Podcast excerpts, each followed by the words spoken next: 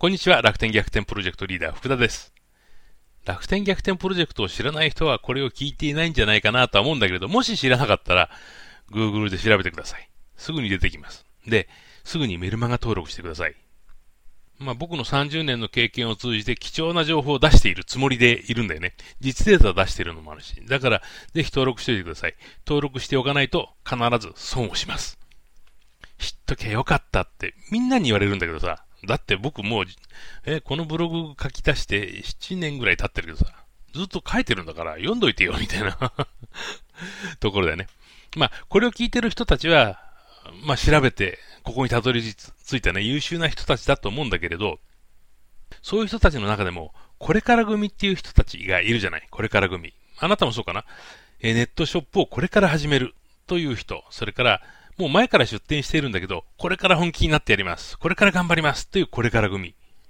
もしね、あなたがそうだったら、ぜひね、これを聞いといてください。まあ、ネットショップってさ、まあ、多くの場合なんだけど、ネットショップ幻想ってのがあるんだよね。これはもう僕の友達、先輩、元上司、それから、これから始める、これから組のあなたのような人たちからも聞かれるたり、思われてたりするんだけれど、ネットショップって簡単でいいよね。ネットで店開いときはどんどん注文入ってくるんだろう。もうその絵を言われるだけでね、俺カチンとくるんだけどね。特に同僚とかさ、元同僚とか元先輩から言われるとね。これをね、僕は、まあ、まあ、ネットショップ幻想って呼んでるんでね、簡単に儲かる。手間がかからないで簡単に儲かる。ネットショップを開いて、ちゃんと商品載せたらどんどんお客さんが来る。みたいなね。そういう幻想を、どこかであなたも持ってると思うんだよね。実はね、僕も持ってたの。僕も、まあ、8年前に、まあ、会社辞めて、自分で楽天の店を出した時にね、すぐにお客さんが来そうな気がしてたんだよね。そんな甘い話はないってことは分かっていたにもかかわらず、そんな気がしていた。でもね、まあ実際本当売り上げが、うん、なんとか、100万超えるのに5ヶ月、で、200万超えるのに2年、そして600万超えるのに4年かかってるから、まあ、苦労してるんだよね、僕的には。ものすごく。で、本当これからのみんなにはね、ネットショップ幻想、すぐに儲かりそうな気がするっていうネットショップ幻想を捨ててもらいたいんだよ。そうじゃないと、売れないな、売れないな、売れないなってずっと来て。で、そのうちさ、まあ売れないのは商品が良くないからだって。商品を仕入れる。売れないのはデザインが悪いからかなと思って、お店のデザインを刷新する。何十万もかけて刷新する。ところがやっぱり売れない。お客さん来ない。これでね、やめてっちゃう。心が折れてやめてっちゃう。お金がなくなってやめてっちゃう。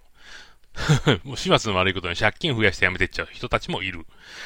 から、ぜひ気をつけて聞いといてほしい。そもそもさ、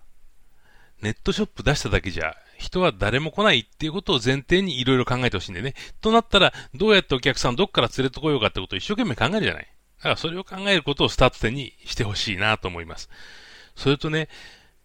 まあ、そのことはもうお客さん来ないの分かってるからいろいろ工夫してるよ、YouTube やってるよ、Twitter やってるよとかっていう人もいると思うんだけれど、まあ、その話はちょっとおい、ちょっと置いておいて、集客方法は集客方法でまた、えー、ある手順とかね、テクニックを踏まないと、実は結構しんどかったりする。まあ、商品によっちゃうまくいっちゃうんでね。そういうそのイレギュラーなパターンを聞かされちゃって、イレギュラーなパターンが自分にもできると思い込んじゃう人もいるんでね。まあそれはちょっと深刻な問題。ネットショップ幻想とはまた別の問題で、素人が偉そうに物を言う問題っていうのがあるんだけど、それは置いておいて、一番大切なのはさ、儲かるかどうかじゃない？で、儲かるかどうかの事前の計算ができてない人が結構いるんだよね。まあ、これね、不思議なほどたくさんいる。ある程度分かっちゃってる人たちはもうそんなこと絶対考えないんだけれど、本当にこれから組のこれからの人たちって結構いるんでね。で、ここを外したらもう二度とネットショップで浮かび上がれないから、外してほしくないんだけれど、商品を一つ売ったら一体いくら儲かるのかってのを常に考えておいてほしいんでね。これね、実店舗持ってバリバリやってる店長でも間違えてる。例えばさ、まあいいや、2000円の商品を売りました。儲けは200円です。まあ、粗利10%でね。いや、うちはそんなに安くないとかって言うかもしれないけど、まあちょっと例として聞いといて。儲けが200円だった。で、自分の給料払うのに一体いくつ売ればいいのっていうこと。まあ、1000個で20万円だよね。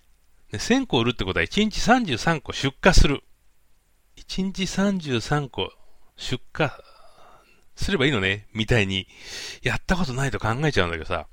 まあ、大変だよ、33個。もしさ、これが一人店長、仲間いない、手伝ってくれる人いない、パートさんいない状態で33個出荷するって、まあ地獄だね。だからその、儲けるために一体いくつ売らなきゃいけないのかって、これだけの儲けで足りるのかってことを常に考えてほしいんだけれど、その儲けを計算するときにも間違えてるんだよね。1個売ったときの。例えば1個売ったときに、えー、商品2000円で原価が1000円ねと。1000円の儲けがあるはずだ。って、特に店舗の人は思っちゃうかもしれないんだけれど、そこにはさ、仕入れた時の運賃ね。それから、まあ、例えば補修とか手直し。中国商品だと、補修手直しあって当たり前。検品で弾いたら使えなかったっていうものがあって当たり前なんで、結構ロスがあるってことね。これ中国輸入やったことない人は必ず落ちるんだけれど、まあ、ろくな商品が届かない。